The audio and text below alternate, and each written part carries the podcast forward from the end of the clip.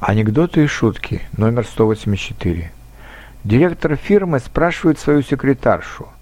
«Маша, ты хорошо готовишь?» «Да».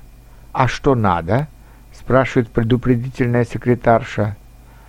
«Тогда подготовь замдиректора к увольнению», – говорит директор. «И помягче, пожалуйста, а то у него сердце слабое».